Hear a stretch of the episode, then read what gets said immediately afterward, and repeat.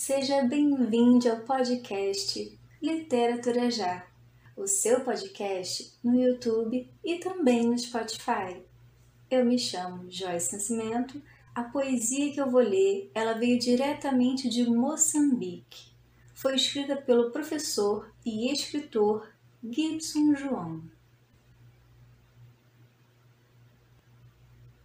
Não sei como me sinto. Tudo ao meu redor.